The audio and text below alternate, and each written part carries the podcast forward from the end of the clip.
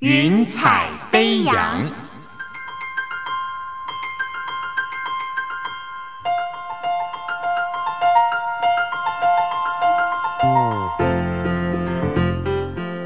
让每一朵云彩的生命牵引着你心灵的飞扬。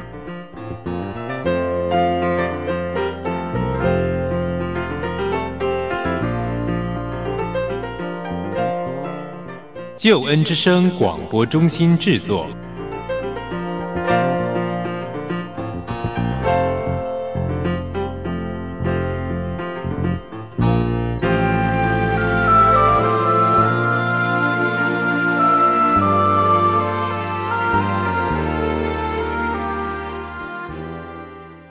欢迎你收听《云彩飞扬》，我是英如。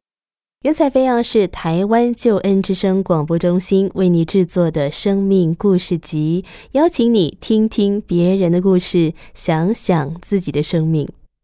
今天我为你邀请的特别来宾陈安鹏，他是台湾德胜关怀协会的传道人。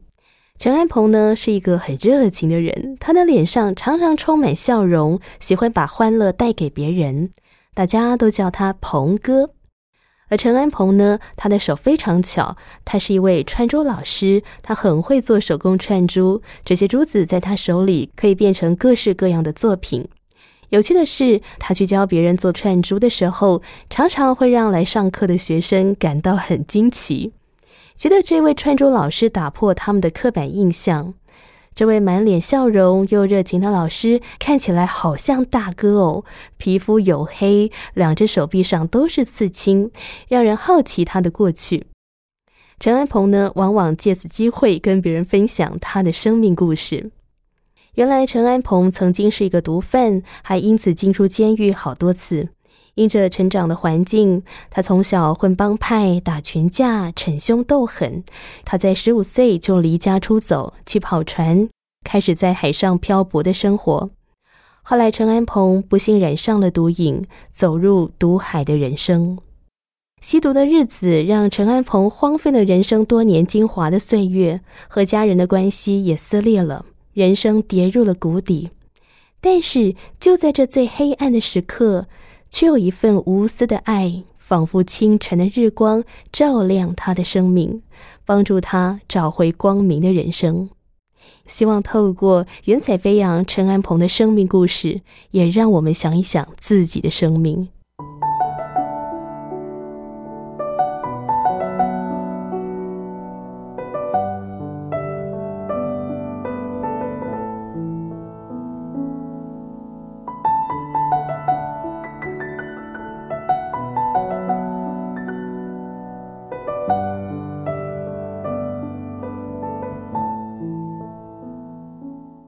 今天呢，我为你邀请到的这位特别来宾，他有一段非常精彩的生命故事。他就是德胜关怀协会的陈安鹏传道。Hello，鹏哥，欢迎你。你好。是我们很开心可以邀请到鹏哥来到云彩飞扬，分享你的生命故事。那刚才谈到说，现在鹏哥你是在德胜关怀协会里面工作，可不可以稍微介绍一下，这是一个基督教的机构吗？还是一个什么样的一个工作单位呢？嗯，对，它是一个基督教的一个中途之家。我们的创办人就是一个叫香港的一个呃十四 K 的一个大流氓，他叫洪汉义。十四 K 是什么？十四 K 是一个帮派的组织。哦，是。对对对，那他被神呼召拣选改变之后，神给他的一个意向跟使命，就是说要像他一样的人，将他们从黑暗当中救拔出来。所以说他在台湾、在香港就成立了这样子的一个机构。那目前我就是在这边负责。我们的机构的名称就是叫德胜关怀协会，主要是帮助一些有黑道背景的，然后根生人的，有吸毒背景的，有监狱文化、流氓文化的，那我们都愿意无条件的帮助他们。通常有这样背景的人来到这个中途之家，可以在里面待多久时间呢？嗯，我们基本上，呃，有一些牧师，他们就开会祷告之后，那我们就是呃接纳他们一年。那在这一个年的过程当中呢，那我们是吃住全部都免费，只要你有一颗愿意的心，我们都愿意帮忙。哪怕是你一个人来，我们都愿意帮助你在你的日常生活当中所需要的，我们都可以提供给你。在这个德胜关怀协会的里面，一年当中，那我们会用信仰来帮助他们生命的成长与稳定，我们会辅导他们就业。那我们德胜是在做电疗养生会馆，那在全世界现在有一百多间，在这样子的一个机构的里面，那他们在那边的表现，然后在那边的学习，其实我们会让他们有这样子，就是让他们看到前面的道路是还是有盼望的，不是说在这边信耶稣，呃，一年之后就离开了，不是这样子的。我们是要让他们不只是信了耶稣之后，让他们有工作的机会，甚至有教会的生活。重新的有一个新的人生的一个团体的机构在里面，那他们要再走回头路的话，就几率就会比较少了。诶，像鹏哥在德胜关怀协会里面哦，在你们中途之家受到帮助这些人，他们的年龄层分布大概是呃几岁到几岁呢？嗯，我们目前是在从二十五岁以上到六十岁以下，因为我们现在德胜关怀协会现在是目前是第一间。在青少年这一块，跟这个老年这一块，哦，还有女孩子的这一块，那我们慢慢的会会一直在继续的拓展下来。将来还会要照顾到各个年层里，因为他像这种在年纪分上，这个这个要把他们分开的，不然会在管理当中会有很多的问题。是，哎，像鹏哥，你除了在中途之家里面来帮助这样的一群人之外，我知道其实你也去到很多的地方来分享你的故事啊，甚至说你还教导有些青少年，或者是你去到一些地方、一些单位，你教他们做一些手工艺串珠，哎，是啊，真好特别哦。其实我是在晨曦会戒毒的时候，调到台南村，我就看到有一个弟兄，每次坐在那个地方，他一坐就是一天，除了上课之外，闲闲的时间，他就坐在那边做这个十字架的串珠。那个时候我就看到他在做，我就有一个感动，我就想说啊，我只要能够把它学会的话，我要做一百个，送给我的母会百合教会的每一个弟兄姐妹。是，所以说我就请他教我，教一次我就会了。所以在那个时候，我在戒毒的过程当中，我就做了很多，把它送给教会的人啊，送给需要的人啊。那后来走入到服饰的里面，那就有一个机会，刚好竹北高中它有一个叫做呃才艺班。后来就有根生保护会跟我联系，因为他们知道我在做这个，那我就做这个。我只要喜欢的东西，我就会去专精它。所以我会做很多什么，不只是十字架，我会做水果啊、狗啊什么，反正你看得到的动物，什么花啦、什么包包，我全部都会。所以都是用串珠，都是用珠珠做，厉害哦。后来他们学校就聘请我去那边当手工艺的老师，后来我就进到那个竹北高中，我在那边教了一年。哇，一年的时间，那同学们有没有觉得这个老师好特别哦？有跟一般的老师不太一样。我还记得很深刻的一次啊，第一次去学校的时候，那个时候是夏天，因为我全身都是纹身嘛，那双手也都是纹身。那我骑个摩托车，穿个短裤短袖，带着我的包包工具，然后那天是下午，我就进到学校，准备要进去的时候，就被那个管理员拦下来，他以为我。我来干嘛的？怎么会有外面好像是黑道的人来 来到校园里面？后来我跟他解释了半天，他打死都不相信。是，后来才打电话进去叫里面的老师出来把我带进去。所以从那个时候他才知道哦。然后给学生也是有很多的印象，因为他们那个时候学生一直讲说哇做串珠哇那时候报名的人很多啊，都是女孩子，男的也有一两个。哦，他们就会去想象说，哇，这个老师可能是个女的，哇，一定是温柔婉约那种高高的啦，怎么样，头发长长，因为是哇，手很细的啊。后来我走到那边去的时候，他们一脸错愕啊，怎么会是一个好像黑道的，全身纹身？是，但我想这样相对来说，学生应该也会对你很好奇哦。他们有没有问你很多问题？有有，他们有时候刚开始他们比较不敢问。慢慢的，因为我跟他们比较，就是跟他们打成一片，哦，所以他们也很放心，把心打开，他们就会问我以前是在干嘛的啦，以前怎么样，为什么纹身啊，怎么样？怎么样，那我就会从这个当中，然后顺便去跟他们讲到这个信仰的问题。是，那我以前曾经是怎么样的一个人，那现在是怎么怎样的一个人，让他们看到我，就是感觉就是很惊讶就对了。是所以是也这样子把福音也带给他们了。是，我们今天也要在云彩飞扬当中哦，来谈谈鹏哥您的生命故事。呃，怎么样从一个过去是吸毒、常常进出监狱的人，现在你却成为一个我可以说是反毒大使、戒毒大使，然后你也把神的光明、神的爱带给许许多多在黑暗当中的人。嗯，可不可以跟我们谈谈您的成长背景？我从小是生活在建村的环境里面，是在北部的还是在在在北部的。哦北部的？对，那我父亲是职业军人，从上海跟着国军一起退到台湾的时候，所以说父亲就在台湾结了婚，然后就生了我们。我有三个哥哥，一个姐姐，那我是老幺。那建村里面的小孩呢，基本上他会有两个反差很大的，一个就是很会读书，一个就是喜欢玩、很皮的那一种。那基本上会读书的人呢，这种家庭呢，很早了，他们就会搬离开了，因为在这个建村里面算蛮复杂的，成长环境来说，可能不是这么妥当。对对，成长环境不是这么好的，所以他们会读书的、乖的，他们很早就搬家，那剩下不乖的嘞，基本上就会留在村子里面。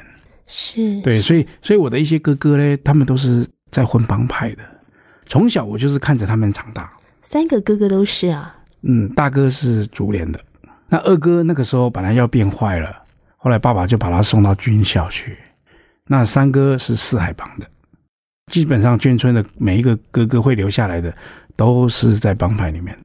是，所以那当时候哥哥他们接触到帮派，会不会也想说把这个小弟，就是你也没有一起带进帮派？没有，没有，是只是说我在他们当中接触了、看到的都是这些，所以我心里面就产生很多的、很多的那种，会渴望吗？对对对对对，就就觉得哇很威风，是对，就就说很想向往像他们这样子的生活，所以读书对我来讲呢，我是非常不喜欢的。是。可是这样的话，爸爸妈妈会不会蛮担心你们的？不知道嘞，因为爸爸常年都在部队里面，那妈妈又没有读过书，她是一个工厂的那个员工而已。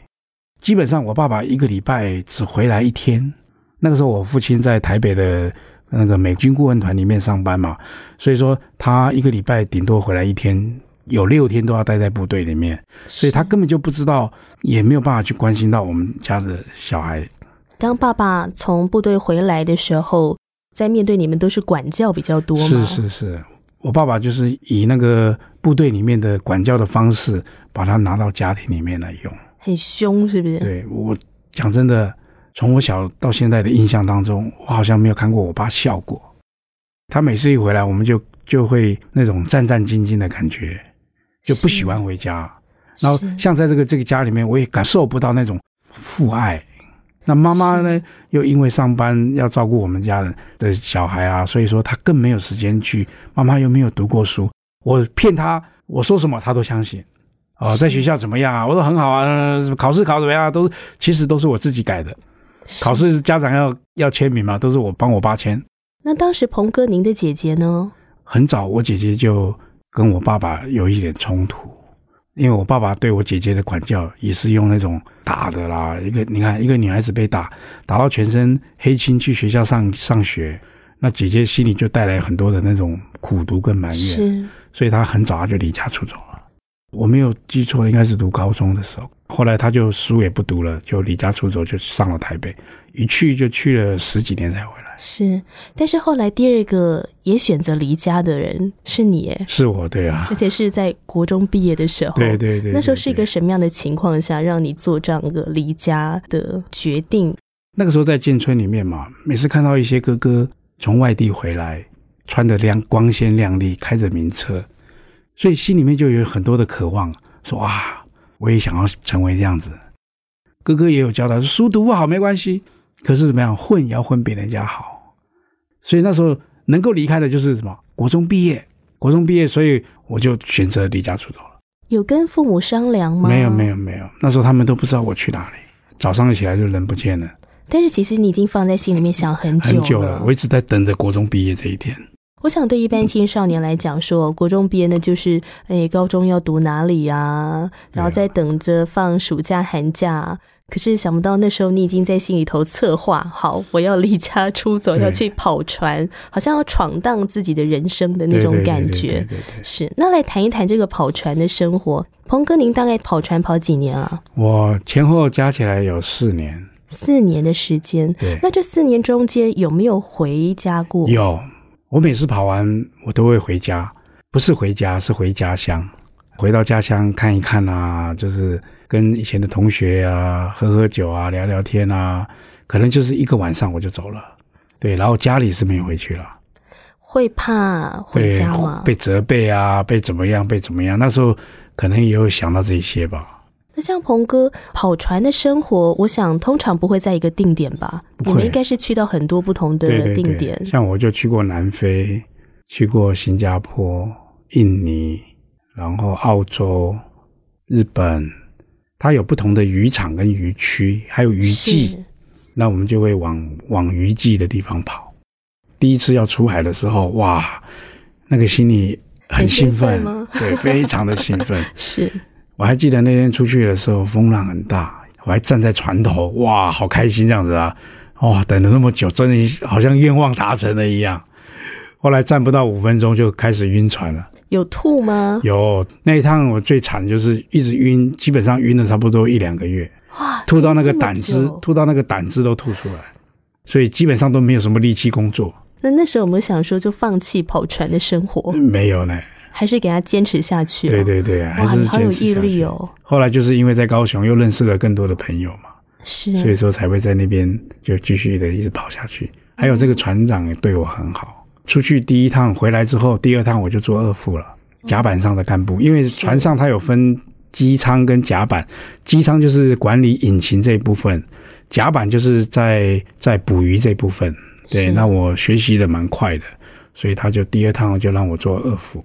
鹏哥那时候几岁呀、我跑船的时候十六岁，我第一次出航的时候，因为我们跑船嘛，跑船有一叫有有有一个叫渔渔航的时间，比如讲说从台湾到日本的北海道，我们是去抓鱿鱼，这叫渔航道。渔航道里面呢，基本上我们要跑十天，白天呢做一些预备前的工作，比如绑绳子啦，比如接网啦，然后开始做一些等一下到渔场之后要干嘛的东西。然后每次白天做完之后，我一个人就会坐在船的后面，然后那时候就会在那边想到家里面很多东西，就是小时候啊环境啊，还是会有一点想到爸爸啦妈妈，再怎么样也是还是有那份嗯，对那那种感情在里面。所以有时候自己在那里独处沉思，会有人生跑马灯出来，一幕一幕画面会出来。有时候还会哭。是，可是当回到家乡的时候，好像又没有那个勇气。对对对对，又又不敢又不敢他们。踏进家里面。嗯，那有好几次，我的同学有跟我哥哥联络，然后我三哥就会来找我，找我回去，然后我也没有回去。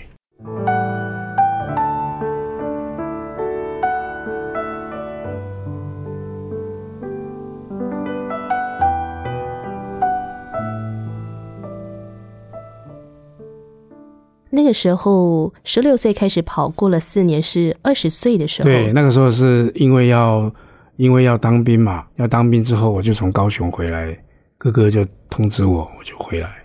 就回到家了嘛。对对对，后来我就回来体检之后，然后在部队里面就跟人家打架，退伍之后我又车祸，所以我就没有再去跑船了。可是当时候在服兵役发生这个斗殴的事件呢，嗯有没有被关紧闭啊？没有，因为我哥哥是个将军，二哥吗？二哥二哥，对所以算是蛮顺利的退役了。可是退役之后又发生车祸，对。那时候是发生什么样的状况？身体上有受伤吗？有啊，就是手骨断了，对方跑了，就是这样子住院开刀之后就没有再去跑船了。然后那个时候，其实我在跑船那一段时间呢，在跑船的时候，在渔港里面，我就有认识了很多在那边混的人。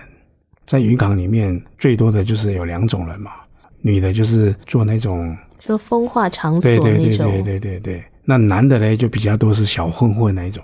在渔港基本上比较多像这样的两种人，渔港里面有很多的那种油水就对了，甜甜头啦，是，对他，所以说这种人很多混混都会都会在那个地方，然后吸毒喝酒的就很多，所以我在那个地方呢跟他们相处在一起这么久，所以说那个时候吃喝嫖赌我什么都会了。对啊，是，所以那时候就开始吸毒了。没有，刚开始去是没有，只有喝酒而已。然后去了几个哥哥家，我看到他们都叫哥哥了。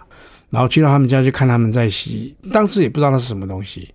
问了之后我才尝试，才所以说我会吸毒是因为在跑船那个时候染上的。是，像鹏哥，我们知道说毒品其实有分像安非他命、海洛因啊什么的。那时候您接触的第一我接触的是是二级毒品，安非他命。最早看到他们在使用毒品的时候是叫做速思康，它是一种水剂打在血管里面的。所以那个时候我才十六七岁，我对那个东西就比较有一种抗拒。所以就要用针头打。对对对对，对，我就比较不敢去打。看起来好恐怖哦。对啊，我就没有说，就看他们在用。可是有一次在另外一个场合当中，我看到他们拿安非他命出来吸的时候，就好像在抽烟一样，深深的，好像把我的心勾住一样。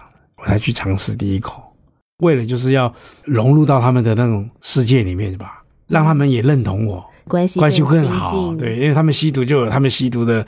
吸毒的文化跟谈话的另外，我我有时候都插不进去啊。可是当我去使用它的时候，就有很多的话可以跟他们。对，是。那鹏哥，当时候你要吸毒之前，有没有想过一些吸毒后会有的后果呢？没有啊，吸毒都没有想这么多从来没有想到这些东西。是，只是一心想说，或许我来试试看，可以跟他们拉近关系对对对距离。那他们在吸毒的过程里面呢，你要去尝试的时候，基本上你会去问这个是什么啊，会怎么样啊？那他们告诉我都是好的。哇，这个吸下去一个礼拜不用睡觉。安非他命它是属于兴奋剂，嗯，它会让人亢奋。我一天可以当两天用哎，因为我不用睡觉嘛。平常呢还要睡个八个小时、十个小时，我连这个时间都可以省下来做事，所以我吸个几口就可以撑一天，然后甚至吸吸个吸多一点的话，可以撑到三天、四天都不用睡觉。然后还有一个更好的就是吸下去呢，你就不会想吃东西。我跑船那个跑船这是四年嘛，我那时候很胖，我为什么不用当兵？就是因为我太胖了，胖到一百零五公斤。哇我现在无法想象，是因为现在您的这个身形非常标准，对，我现在我现在才七十七十八吧。那时候他们跟我说我说会减肥，诶，也让我产生了那种那种好奇。是。那后来真的有减肥成功有吗？，可是不吸之后他会会复胖，当时候鹏哥，你会觉得自己上瘾吗？没有觉得呢，就是每次跟他们在一起就很自然的就在桌上干嘛？因为那个时候这个东西，他在在台湾那个时候是不违法的，不构成犯罪。家人也都知道，不知道，我爸爸有一次我在，因为我当初在吸食这个安非他命的时候，基本上都是把它放在铝箔纸上面，嗯，然后用打火机烧。然后有一次我爸就敲我的门，他说：“奇怪，你在里面啪啪啪啪啪在点打火机，怎么点那么多次，一直点一直点，到底在干什么？烧房子啊？”哇，我说没有啦，我在我在吸那个安非他命，这是减肥药品啊。你也这么大咧咧的讲哎、对啊，我爸他还以为真的。因为爸爸不知道那是什么东西。对对对，他也不知道什么。那时候我从出院之后，我就回到家里，我就每天晚上就因为睡睡不着嘛，所以三更半夜也在那边、也在那边吸啊，干嘛就听音乐啊，就是弄我的东西啊，然后拆什么这样子，就是自己过自己的世界，就嗯这样。是。那您为什么会从这个吸食毒品，后来变成卖毒品的人呢？因为那个时候我车祸完嘛，在家里的一段时间在养伤嘛，我就看到看到我的家乡这个附近，其实有很多人在吸食，所以你就想这是一个这是一个机会了。赚钱的机，会。因为我在高雄，在渔港里面，我认识那么多哥哥。我每次去他们家洗安非他命，他们拿出来都是放在桌上，都是整罐的。然后就是在家里的时候，有一段时间，我就打电话去高雄，我就跟他们讲说，我们这边很多人在用，他们就跟我讲说，那你可以卖啊。我说卖，我没我哪来东西啊？我提供你啊。后来我才知道，他们都是大摇头，甚至在里面几个还有开工厂。那你有去过那个有有有有有去，我有去过。我第一次下高雄去的时候，去看货的时候，我记得我上车的时候是在高雄的九如路，九如路的一家一家木材工厂，然后去了那边之后，上了车，眼睛蒙起来，眼睛蒙住是避免让你看到对那个他不让我。对不让我知道那个地方在哪里，哦，是。然后他们刚好有一批人要上去，然后我就顺便跟着去，我就去到那边，我只知道这个路开了蛮久的，开了好几个小时有，然后弯来弯去啊，上坡下坡都可以感觉得到。但过程中，因为你都是眼睛被蒙住，对，被蒙着。然后去到那边之后，下了车，进到了房子，然后在那边试货，这样子。就是他们所做好的，我们这批要拿的，他们就会先拿出来让我们吸，感觉一下这个东西有没有什么味道啊，好不好啊，顺不顺啊。完毕之后，就在那边聊聊天啊，就然后就赶着下来。回来的时候一样把眼睛蒙住，一样蒙住，一样是回到九如路。九如路一下车之后，他们就拿了一罐，那个叫做狗罐头，我们以前叫做狗罐头，它就是一个很大的一个罐头，然后要用开罐器开。是，打开之后里面就是结晶体，嗯哼，有颗粒的啦，有有条状的啦，都有，不一定有粉的啦，都有，都是安非他命全部都是安非他命，对，刚好一公斤，一公斤蛮多的啦。那个时候我们的最早的时候包装是用那个保济丸，到那个药房里面买保济丸嘛，我每次去都买买整盒整箱，买回来之后把里面的保济丸倒到了塑胶袋里面丢了，然后把瓶子哎，那基本上一公斤。扣掉我自己要用的，跟给别人的不用钱的，就是好像就是送人的样子。然后其他装了，我可以装到四百只。因为我那个时候拿一公斤回来都是用，那个时候是用欠的。他那时候给我一公斤十二万，等到卖完之后，下次去拿货的时候再把钱补给他。对，然后看有赚多少再下去拿。因为是欠的嘛，为了想要快一点脱手，那个时候什么人来跟我买，我都买。我只要碰到别人，出去外面碰到别人，我都跟人家讲说：“哎，我现在在卖药，哦，需要打电话给我。”是是，因为那个时候还没有还没有立法嘛，风声一传出去，他们大家都会找的。我那时候回来在贩卖的时候，一公斤我很快啊，不用十天我就可以把它卖掉了。那到时候家人会不会想说：“哎，奇怪，怎么陆陆续续有一些陌生人找到家里面来找你？”有很多人都会来找我说：“哎，找安鹏的，找安鹏的。”有一次比较明显就是我三哥。我三哥的一些同学，他也来找我。我哥就问他们说：“你来找我弟干嘛？”他说：“没有找你拿药。”我家人才意识到说：“哇，我在外面放这个药放蛮大的。”那到时候这个生意有进入校园吗？有，我在当时吸收了很多的青少年，国中、高中都有。然后他们放学之后，基本上五点、四点，他们就会到我家来。鹏哥，你们家好热闹哎！对啊，你们家真的是后来弄到什么人都会到府上。弄到后面人越来越多啦，我就搬走了。我哥跟我爸说嘛，是说我好像在贩毒。然后那时候我爸爸又在电视看到安非他命，那时候就是七十九年的时候，九年底的时候，三毒通过，它成为二级毒品，然后新闻就播出来，然后我爸就看到那个东西，怎么跟我在用的那个是一样的？是，所以那个时候他们才来我的房间收。爸爸有没有震怒？有啊，他那时候不知道该说什么，然后把我的毒品也拿走，还有把我的一支枪也拿走。那个时候我就开始又离家出走了。鹏哥，您做这个药头大概做多久时间？后来才被查获？半年多，才半年啊？对，因为我什么人都卖，我不管什么，只要是认识不认识，只要是报谁的名字报什么，我我都卖给他。那是在什么样的情况下被警方查获呢？就是有人被抓。点了我，就把你爆出来。对，就是把我爆出来。后来那天我还记得，那时候我已经搬出去了，搬在一个租那个录影带的。嗯，这个老板也是吸毒的，所以他为了要拿毒品好一点，他把他家楼上租给我。然后警察来的时候，他也把开门带他给他进来。那一趟是第一次进去，就是卡到贩卖了。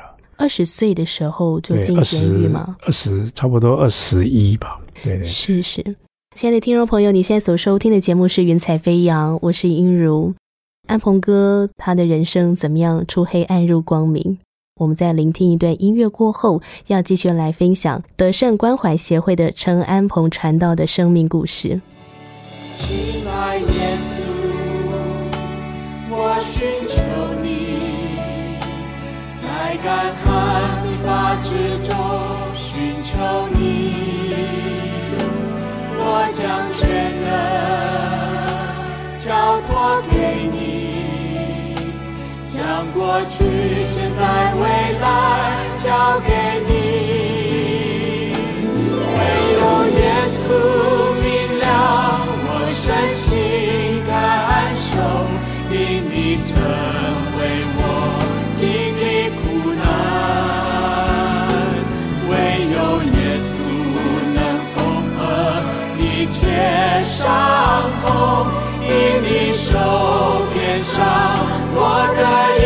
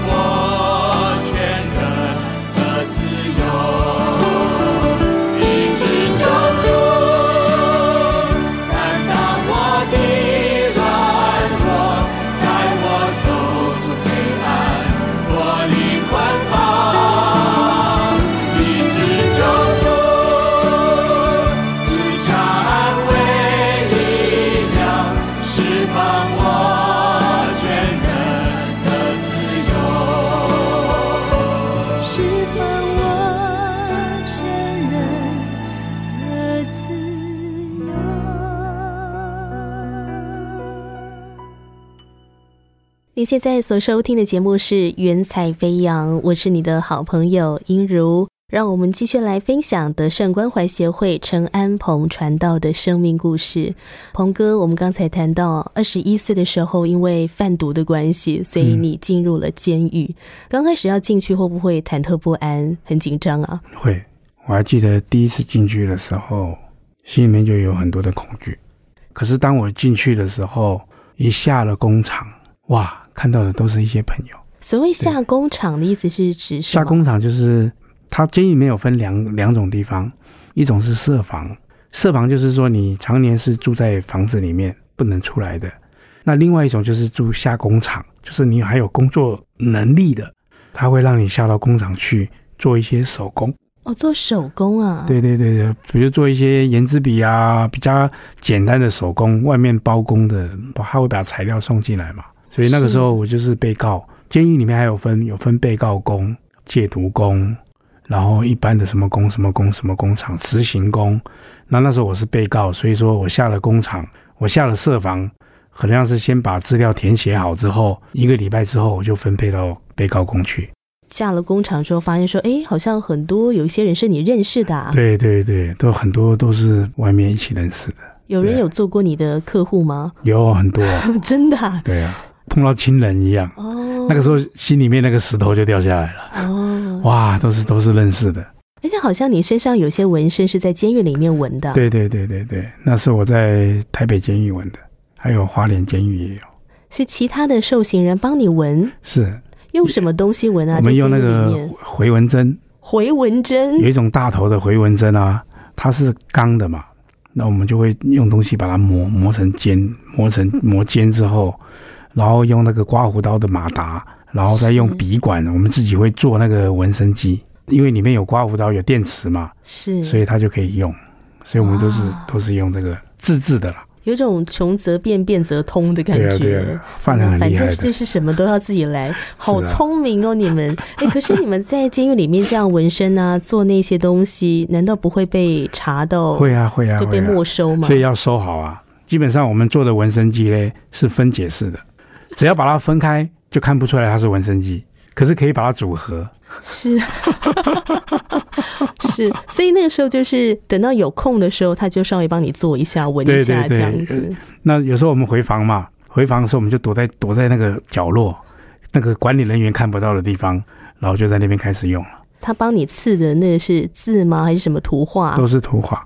听说你还刺了一只 Hello Kitty。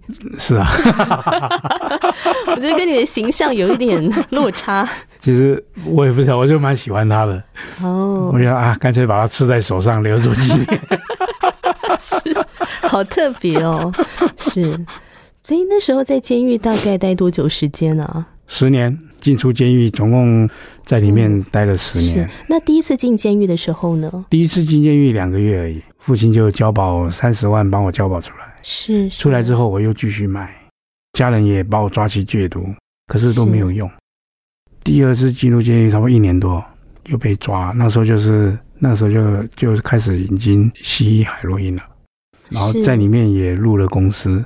现在已经不讲帮派了，现在讲公司。现在的帮派已经是公司化了。回到中立，那时候我开始做酒店、电动玩具厂、暴力讨债什么，我开始在做传播，在做这些东西了。那个时候也在卖，一样都在卖。我出来之后从来没有停过，没有卖过。我每次在关的时候。我妈妈啦，哥哥都会来看我。嗯，是。对我妈妈、哥哥他们都会来看我。爸爸是没有来了，是只有关第一趟的时候有来过，后面开始他就不会想再来了。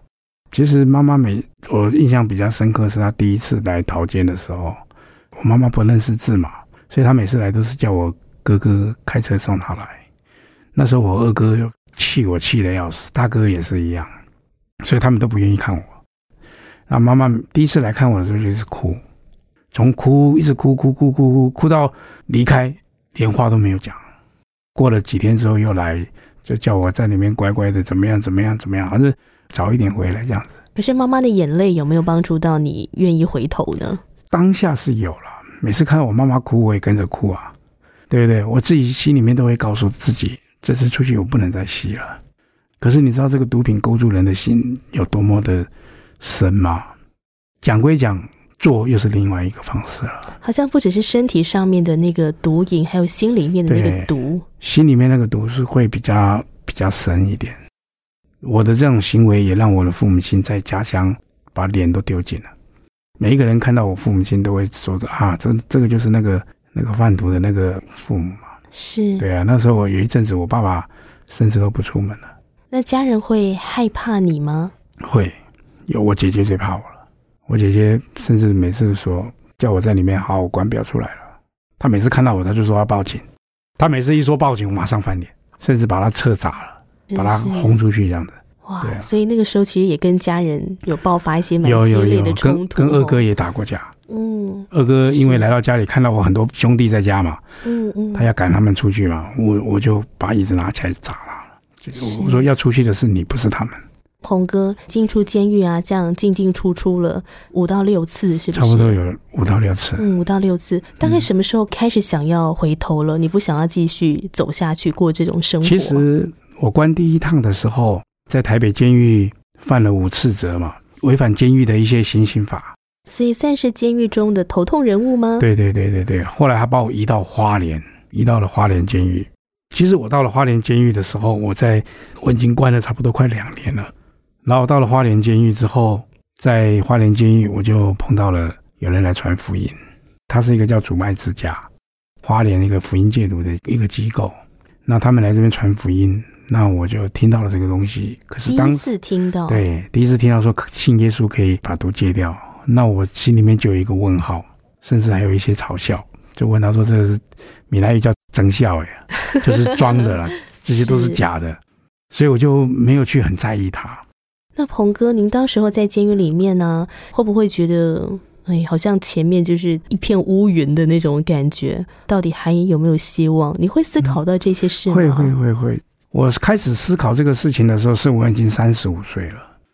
我在吸毒的光景里面走了十五年，然后在监狱里面关了十年，甚至还有一种很奇怪的想法，我认为监狱好像就是我第二个家一样。我在新竹监狱是我关最后一趟了。哇，所以那时候你也是全身跑透透，是不是？不同的地方去关这样子。吸个毒也关了七八个监狱。是哇，但是最后一次就是在新竹那时候。对，在新竹的时候，那时候已经三十五岁了，心里想说，这种生活一直这样子过，一直这样子过，一直这样子过，一直这样子过，就感觉好烦呢。难道人的生命就是这样子吗？我那时候还记得我在第四工厂，我们是做纸袋的。然后有时候一直想想想想到有一次我真的是出工厂之后，我就走到主管那边，我是跟主管讲，我说我不想做了。尤其那一趟的心理强烈是最重的。以前每次进去都很开心，真的啊，是我每次在关都很好关哎，最少还有个干部可以做。可是那一趟就是不一样，那种心理就是已经三十五岁了，一在这个圈子里面打了十五年，我把最好的黄金岁月全部都花在这个浪费在这个里面，我心里面就开始有很多的疑问了。后来我就拒绝作业，拒绝作业在监狱里面算是一个蛮严重的一个违规记录啊。我要去做设防，在这个设防的里面，每天要静坐，静坐，对，每天静坐，早上九点开始做，做到晚上的九点。除了中午休息一个小时，吃饭时间、洗澡时间扣掉的话，基本上要做差不多八到九个小时。可是，在这段时间里面呢，让我有很多的想法。我就一直问我自己，问我自己，问我自己。我说：难道我要这样子过一生吗？毒品为什么这么深的勾住我？难道我这一生就是要吸毒吗？那后来转机是什么时候开始呢？后来有一天晚上，我的窗户敲门了。那个主管敲说：“一八二七，在监狱里面没有再叫名字了，是都叫编号，都是叫编号。我那时候是一八二七，打包把你所有的行李包起来。通常听到打包这个东西，就是代表你要移监了。”我就被移到台东那边的武林外遇监，移到那里去之后，就让我想到了我第一上在关的时候所听到的主爱之家福音戒毒，靠着耶稣可以戒毒，所以我就想说试试看好了。每一次到换到一个监狱去之后，都会身家类似身家调查了，可是里面有一个叫宗教栏，让你去勾选。后来我就在上面打了一个勾，基督教。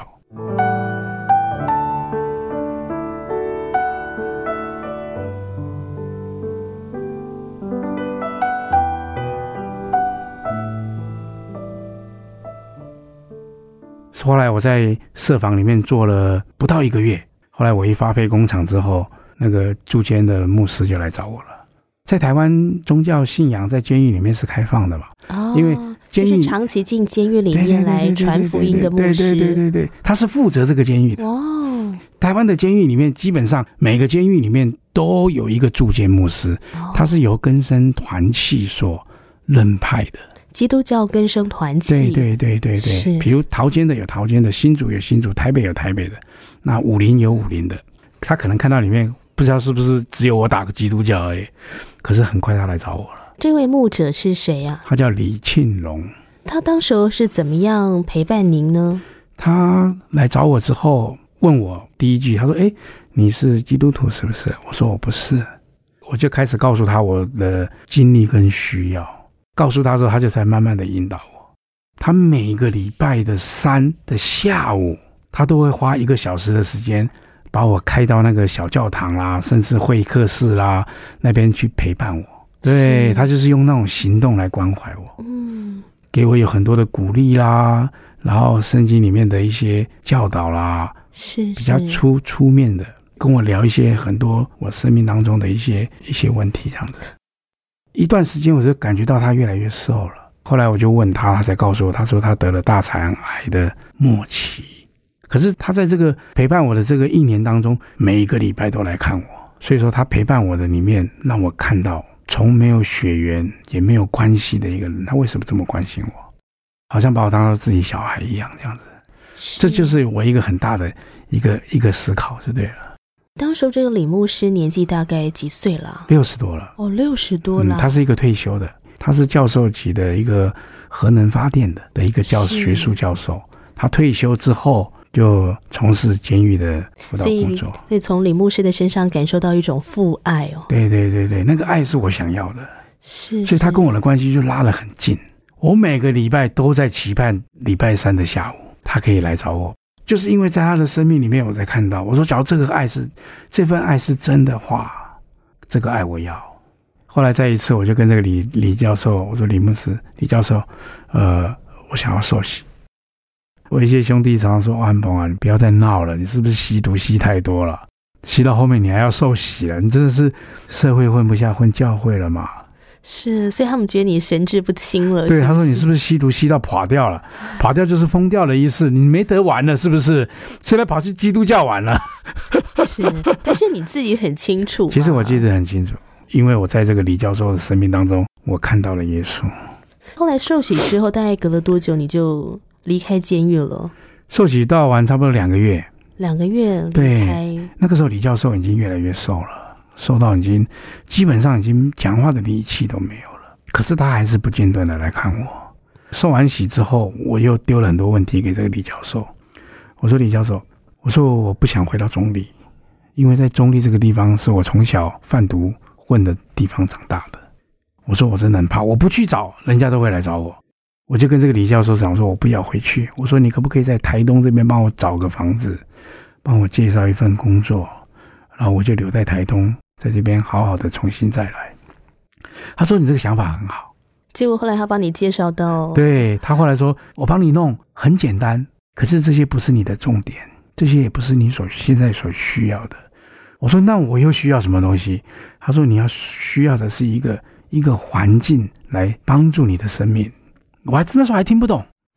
他说我介绍你去一个地方叫晨曦会，他说那是福音戒毒机构。当我出监的那一天，这个李教授开着车子来接我，带我到晨曦会台东村。我去的时候，我一看到里面，它是一个有一个无形的无形的铁网，就是有一个约束在那个地方了。可是去到那边还要在那边一年半，我心里面又有一个骄傲出来了。我就想说，我已经关两年多了，我也受洗了，我不需要这种地方了。看完之后，我就跟李教授讲说，我只想，我就跟他讲说，那我想先回中立好了，回去看看我妈妈。那时候我妈妈还在，嗯我爸爸是我在关第一趟的时候就过世了。所以我说我想回去看看我妈。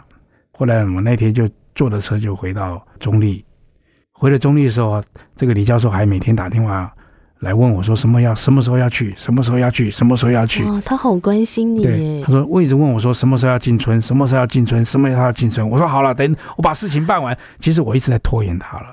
对不过啊，鹏哥，当时候你回到中立的时候，你也有为自己找一间教会，是不是？有。那李教授就跟我讲说，你家有没有电话簿？里面有那个宗教的，然后你就看一下在你家附近有没有教会。我就看到一个教会，它叫百合教会。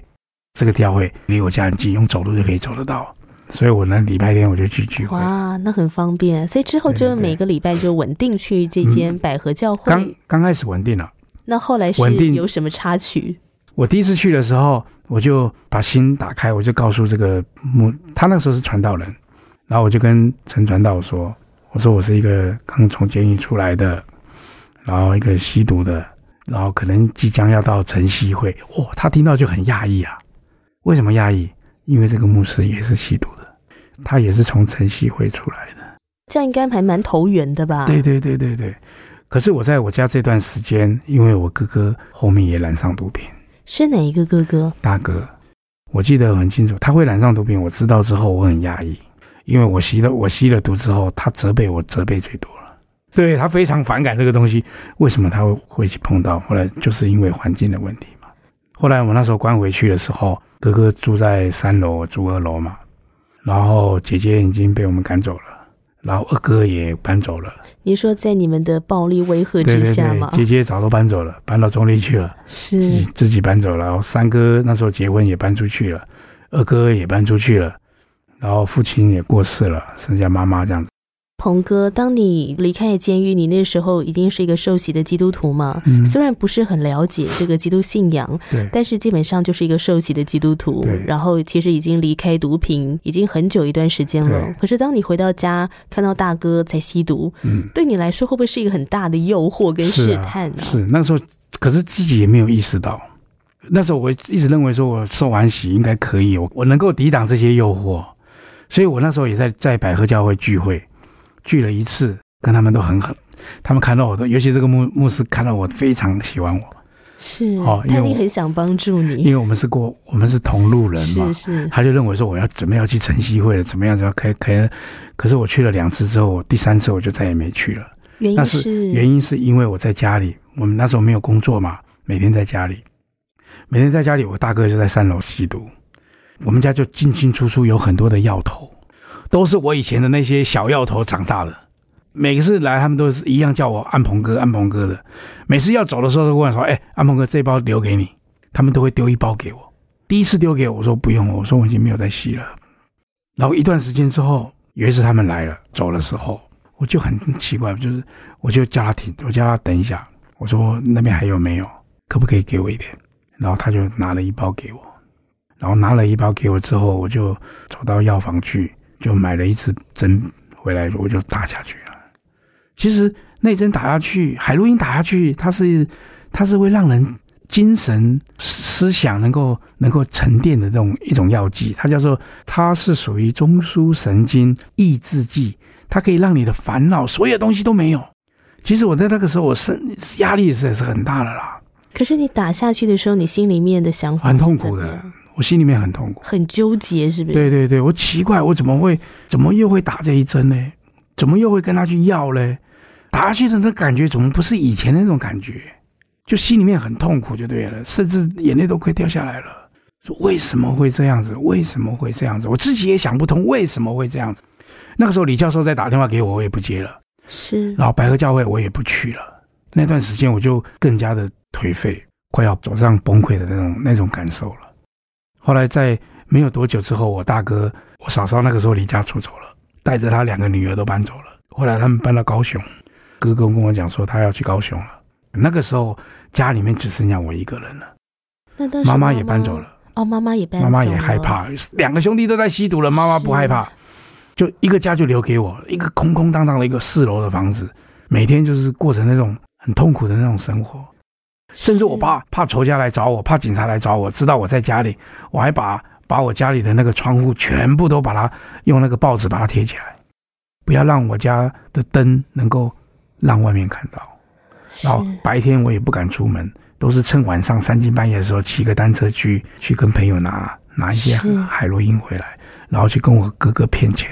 是，然后有时候去把我所有一些很好很好的朋友，全部都把他们骗光光，该骗的可以骗的我都骗，甚至我妈妈每天早上搬出去之后，我妈早上还是放心不下我嘛，她有时候早上会来我家开门，然后放一点早餐在桌上，有时候放两百块，然后那些钱我就会把它存起来，存存存存存，存到一千块两千块的时候，然后再去拿毒品这样子。一直这样子消沉下去，进入简直崩溃的这种状态里面，差不多长达四个月吧。在这四个月里面呢，有一次我就鼓起勇气，我就打电话给李教授。我打给他的时候，他的声音又更加的微弱了，更加的微弱。我就跟他讲说：“李教授，他说安鹏，他一听到我名字，他就叫我安鹏。他说安鹏，他就说你是不是又吸毒了？哇，那个时候我整个人都崩溃了。”然后，然后他问我说：“那你现在怎么办？”我说：“我也不知道。”他说：“你愿不愿意再次回到晨曦会？”我那时候真的是我说我愿意，我说我愿意。然后他说好。然后他就过了不到一个礼拜，然后台北晨曦会就打电话给我了。我记得刘牧师打给我的，刘明和牧师对打给我问我状况，然后听到我的事情。然后辅导部就约我了，去台北面试。后来我就打了一通电话给陈炳基牧师，就是这个百合教会的陈牧师。对，我就打电话给陈牧师，我说：“牧师，我说你有没有空，可不可以来我家一趟？”然后他就说：“好，我马上过去。”他一到我家，一看到我那个状况，有没有？他也没讲什么，我就跟他讲说：“台北城西会辅导部叫我上去，刘牧师要见我。”我说：“你可不可以？”送我去我不知道地方，好，他说可以啊，然后就第二天他就我就走路到教会，他就坐着车，然后他就开车就送我去。去的时候是一个叫张淑元传道，他是辅导部的一个辅导，就跟我聊天聊一聊。那时候刘牧师在外面有事情，然后他马上就回来了。回来之后，牧师就跟我看到我就跟我说了一句话，他说：“你知道吗？这个李教授已经过世了。”哇！我那时候听到心里很难受，因为那通电话打完之后，我就再也没有接到他电话了。刘牧师跟我讲说：“你知道吗？他在要死、要回天家之前，他一直最念念不忘的就是你。他一直拜托我说，假如这个陈安鹏找到你的话，还是怎么样的话，希望你们能够收他。他说我是他生命当中的最后一次羊，收了我就进到晨曦会，就一直到现在是。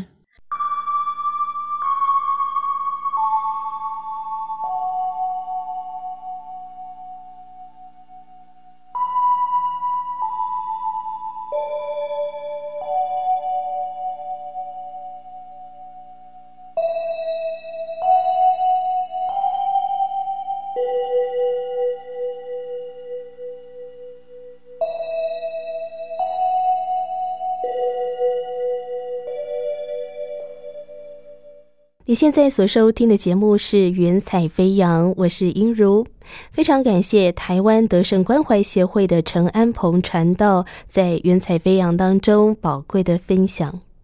有句话说：“当一个人在生命最低处时，才能触摸到自己的灵魂，渐渐的看清楚自己。”在监狱信主受洗的陈安鹏，出了监狱之后，因为心里面的骄傲，又在毒品的事上跌了一大跤，精神更是濒临崩溃的边缘。他终于降服下来，不再靠自己的方法，他进入晨曦会戒毒。在下一次呢，鹏哥会更多的来分享他在晨曦会里面，他的生命是如何被彻底的翻转。他不止找回了光明的人生，也找到了相伴一生的妻子，夫妻俩一同成为传福音、帮助人戒毒的福音使者。那么今天的节目，我们已经先取得陈安鹏传道的同意，将他的故事纳入“云彩飞扬福音见证宣教事工”，欢迎你来索取他的故事 CD。我也鼓励你来参加救恩圣经函授课程，有专门的圣经老师带领你循序渐进认识基督信仰。你可以借着函授或是网络的方式来学习。如果你想要索取陈安鹏传道的故事 CD，或是参加救恩圣经函授课程，欢迎你跟英如联络。电话请拨零二二七五四一一四四零二二七五四一一四四，或传真到零二二七五五七八二二零二二七五五七八二二。来信请寄台北邮政四十四至八十号信箱，台北邮政四十四至八十号信箱，请注明“云彩飞扬”节目收，或是写给我应如收就可以了。最后，感谢生命和灵粮堂和我心旋律音乐施工所提供的诗歌。非常感谢您的收听，愿上帝所赐的平安喜乐天天充满你，引导你活出丰盛恩典的人生。我是音如，云彩飞扬，我们空中再相见了，拜拜。我是空谷的回忆，四处寻找我的心，万片溪水和山林，我心依然无处寻。